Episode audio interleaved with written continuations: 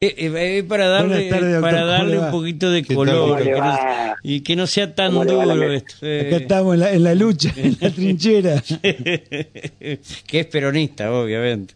Eh, doctor, ¿es verdad lo que decía el señor Bellini que ustedes, junto al, otro fiscal, que no recuerdo el apellido... El doctor Santiago Brugo ¿Y qué tenés que recordar? No, te lo recuerdo a vos. ¿Qué cosa? Te está ayudando, loco. Se fueron, se, fueron disconformes de la, de la audiencia de hoy de el crimen de, de, ayer de Ramoncito? Sí, efectivamente, nosotros como Ministerio Público Fiscal vamos a presentar un recurso de casación por entender de que la resolución de la doctora Castaño sí eh, es arbitraria y no se ajustó a los elementos proporcionados por la acusación y suspendió la tramitación de la causa en relación a Hugo Roldán, por lo que creemos que eso nos causa un gravamen irreparable y vamos a solicitar que un tribunal superior revea la resolución de la doctora Castaño. Eh, está bien, pero esa resolución de la doctora eh, Castaño se basó en, en, pericia realizada por, por psicólogos, psiquiatra, algo por el estilo, ¿no? Sí, eh, acá debemos hacer un paréntesis porque la, la doctora Castaño se basó obviamente en informes psicológicos, pero informes psicológicos que ya fueron presentados con anterioridad, es decir, unas evaluaciones, si se quiere, antiguas respecto al imputado Roldán, y en un nuevo informe que le solicitó a un nuevo equipo interdisciplinario, pero sin la intervención de las partes, es decir, que no se nos dio la posibilidad de pedirle al nuevo equipo interdisciplinario puntos de pericia o bien que tenga en consideración elementos que tenemos incorporados al legajo y que va van a ser ofrecidos como prueba para la etapa plenaria para demostrar que efectivamente Hugo Roldán puede transitar el juicio y eventualmente, caso que un jurado popular lo considere culpable, ser, ser pasible de un reproche penal. Nosotros no pretendemos que se lo condene sin juicio previo, pretendemos llegar al juicio. Claro. También debemos destacar, que lo debe recordar el señor Bellini, que la defensa ya había solicitado en la etapa intermedia, es decir, cuando se realizó el control de la acusación, la defensa técnica de Roldán solicitó el sobreseimiento por inimputabilidad, es decir, porque Grandoli, por, perdón, porque Roldán no puede comprender la criminalidad del hecho, y eso fue desechado por el doctor Rull, con los mismos informes que hoy fueron el fundamento para que la doctora Castaño, con un informe complementario que se basó básicamente en el informe anterior, considere que Roldán no puede transitar el eh, juicio porque no tiene disculpe, capacidad de eh, comprensión. disculpe, ¿qué es lo que no comprendía el, el doctor el doctor Roldán cuando dicen la criminalidad del, hecho? Él no comprendía lo que estaba haciendo. Por eso, fueron, fueron dos fueron dos planteos distintos, pero que en definitiva se resolvieron con el mismo informe.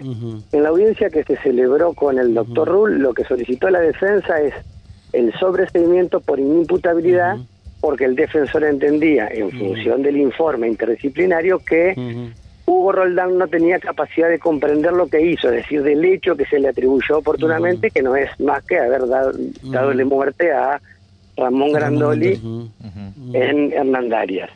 Y lo que se solicitó ahora, y que fue lo que resolvió la doctora Castaño, es la incapacidad sobreviniente, es decir, de que Hugo Roldán no está en condiciones de transitar un juicio porque no está en condiciones de autodefenderse, porque no comprende lo que ocurre a su alrededor, es decir, que no tiene capacidad para poder rebatir la prueba que la ah. fiscalía va a llevar en la etapa de juicio. Claro, pero tenía capacidad para entender y comprender el acto que estaba haciendo, que matarlo a Ramoncito, hervirlo y tirarle un hueso en un campo y prenderle fuego.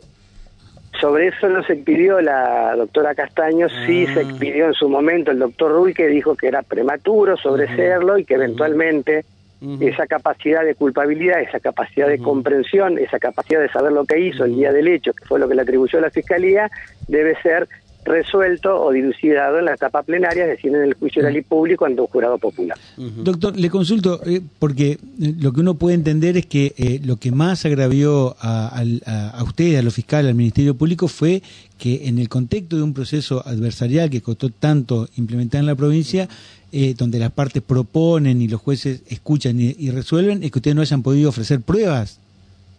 Sí, no pudimos eh, solicitar ningún punto de pericia, tampoco pudimos solicitarle a la jueza que le proporcione la prueba de la Fiscalía para que un nuevo equipo interdisciplinario evalúe junto con las entrevistas que eventualmente le iban a hacer al imputado Roldán. Pero también lo que es importante, nosotros tomamos conocimiento del informe hoy porque pedimos copia del legajo para articular el recurso de casación, es decir, nos notificó el informe. Exactamente, ayer la jueza lo oralizó, hizo reseña de lo que le había informado, sí, sí, pero no se nos proporcionó previamente copia como para poder solicitar al menos algún punto ampliatorio sobre la evaluación que se le hizo a, a Roldán. Pero, eh, pero tienen la obligación de darle, a conocer a ustedes esos puntos, y eso, Eso es parte, eso es parte del agravio que tenemos y por eso vamos a presentar el recurso de casación. Nosotros entendemos que se le vio haber dado el trámite que prevé el artículo 308 del Código de Procedimiento, que es un, una pericia. Cuando se hace una pericia, ambas partes, tanto la defensa como la acusación, en este caso también la querella, que es acusador privado, pueden proporcionar puntos de pericia. sobre esos puntos de pericia es que se tiene que expedir el equipo interdisciplinario. Aquí solamente se, se, le contestó a la magistrada sobre un punto que solicitó en concreto y el equipo interdisciplinario resolvió en base a dos entrevistas que le hicieron a, a Roldán. Y con eso se tomó la decisión. Nosotros consideramos que se debió haber tenido en consideración otros elementos probatorios que sí tuvo en cuenta el doctor Rull para eh, desechar en su momento el pedido de sobrecimiento. Y también hay un dato que es muy importante que seguramente el señor Bellini lo debe recordar, que es que cuando se sustanció el incidente, cuando fue la audiencia en donde la defensa solicitó la incapacidad sobreviniente de Roldán, declaró un docente, que es un testigo que propuso la fiscalía y que lo va a llevar a la etapa de juicio, pero si no mal que ha manifestado que ha manifestado en la audiencia ante ante la jueza de que el señor Roldán sabía leer y escribir con alguna dificultad, pero que sabía leer y escribir, que había cursado hasta el cuarto grado, que comprendía cabalmente lo que estaba mal. Y fue una declaración testimonial que incluso se sustanció porque preguntó la fiscalía, preguntó la defensa y la jueza tuvo la posibilidad de escucharlo. Agrego que el docente dijo, perdón doctor, agrego que el, el, docente dijo que eh, en un diálogo que tuvo con Roldán le preguntó qué es lo que había pasado con Ramoncito y que él eh, entendió que Roldán sabía qué es lo que había sucedido. Sí, que incluso eso fue motivo de controversia. La defensa había objetado la pregunta de la fiscalía porque se estaba interrogando sobre el fondo de la cuestión. Ahí se nos se nos cuartó, si, si se permite el término, seguir interrogando sobre ese tópico. Y la jueza, al momento de valorar la, la declaración testimonial de, de Céparo, la desechó, pero sin mayores argumentos. Dijo que las profesionales están en. Era una opinión. Exactamente, como que las profesionales que lo evaluaron, o los profesionales, porque también hay un psiquiatra, que lo evaluaron a Roldán, eh, están en mejores condiciones para poder determinar eh, un diagnóstico. Lo cierto es que el docente ha manifestado, y eso no fue contradicho por absolutamente nadie, que lo tuvo como alumno cuatro años, por lo tanto lo conocía perfectamente. Entonces, esas cuestiones que nosotros consideramos son determinantes, al menos para poder transitar el juicio. Vuelvo a repetir, nosotros lo que pretendemos es realizar el juicio, poder acusarlo formalmente y luego un, jurado popular, porque esta causa se va a dilucidar en juicio por jurado, el jurado popular que es soberano y que el juez, el juez de los hechos determinará si Roldán pudo o no comprender y si Roldán está en condiciones o no de transitar una acusación. Eso va a ser motivo seguramente del recurso que estamos trabajando con el doctor Grubo. Está bien. Habrá que ver cómo, cómo termina esto, ¿no? Pues yo creo que no entender la criminalidad de lo que estaba haciendo, o sea, me parece que estamos hablando de una persona que se preparó para esto, un psicópata, ¿sí? Sí, y eh, Fiscalía tiene como que hubo una serie de actos preparatorios, ¿no? Este, este tema de, bueno, después de darle muerte, de, intentar deshacerse del cuerpo, eh, son actos que no, no, no, hablarían de una persona que no...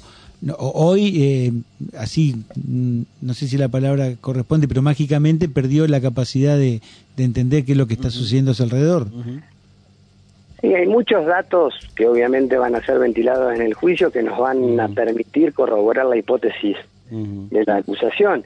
Es decir, eh, debemos situarnos en cómo, cómo se inicia esa causa, se inicia por una denuncia de desaparición, se hacen allanamientos. En una semana buscándolo, si no me equivoco. Claro, y nadie sabía, ¿no? Eh, uh. Los, los imputados Roldán tuvieron una tuvieron una actividad bastante proactiva cuando se desarrollaban los, los allanamientos y hoy que nos encontramos en las puertas del juicio se nos, se nos cuarta la posibilidad de, de, seguir a ese estadio. Obviamente que nosotros somos respetuosos de las decisiones jurisdiccionales y también, como somos respetuosos, también respetamos las herramientas que nos proporciona el legislador en el código para poder pedir una revisión. Esto no es una, una actitud caprichosa de, lo, de los fiscales. Nosotros vamos a presentar el, recurso de casación, vamos a poner énfasis en nuestros agravios y luego vamos, vamos a seguir acatando las decisiones judiciales, pero el recurso de casación es una de las herramientas que nos proporciona el Código de Procedimientos como para poner, poner en crisis una resolución que a nuestro criterio es arbitraria y que se aleja de los elementos que hemos incorporado a lo largo de una eh, investigación que fue muy complicada. Está bien. ¿Y qué le dice el jefe de fiscales? No, no hemos conversado en relación a esta causa en concreto, pero el procurador siempre está directamente relacionado con, con casación, ¿no? El procurador siempre ha sido muy respetuoso con, nosotros cuando hemos pretendido eh, presentar algún recurso porque no estamos conformes con una con una solución o con una resolución de, algún magistrado. no, de eso no hay duda que el procurador a, su, a su gente la cuida, eso no hay duda. Ah, no, cuida a su pollito como nadie, no, eso sí, es así. Y fuma bajo el agua aparte. Doctor, fuera de fuera de todo, usted sabe que hoy nos podíamos enterar eh, no sé cuál es, no, no, hay, no hay, acá no hay, no hay un delito, nada, pero esto llama un poco a risa, pero también eh, a la seriedad, ¿no? Eh, hay un, cura que dijo que no hay que humanizar a los animales porque eso produce un desorden muy importante en la persona. ¿Cuál es su juicio, puede ser su juicio ante esto? en principio no, no soy partidario de esa, de esa afirmación, o sea, que se hace referencia con humanizar a los animales. A los animales hay que darle un trato, un trato digno por ser un ser vivo, ¿no? Eh, esa es mi opinión. No, está bien, está bien, está bien. La literatura han, tiene han, humanizado carretilla, imagínate vos cómo no van a humanizar un, un, un, ¿cómo es? un un animalito. Un, animalito, pobrecito. No, nada más que esto, doctor, la disculpa del caso. Una digresión. Pues, por, por, la pregunta, pero eh, uno quiere mucho. En mi caso, a los perritos, otros les gustan. ¿Vos tenés gato en tu casa? No. ¿Vos tenés gato? No, no. no. Y los gatos siempre fuera de casa. tiene, que un pavo en la casa, algo por el estilo, de, de mascota. Sí. ¿Tiene, un, ¿Tiene una mascota usted, doctor, no? Yo dos perros, sí. Dos perros. ¿Eh? Dos perros. no, porque yo sentí un perro que parece un pavo o un pavo que parece un perro. Eh, el, el, el, el, ruido de atrás.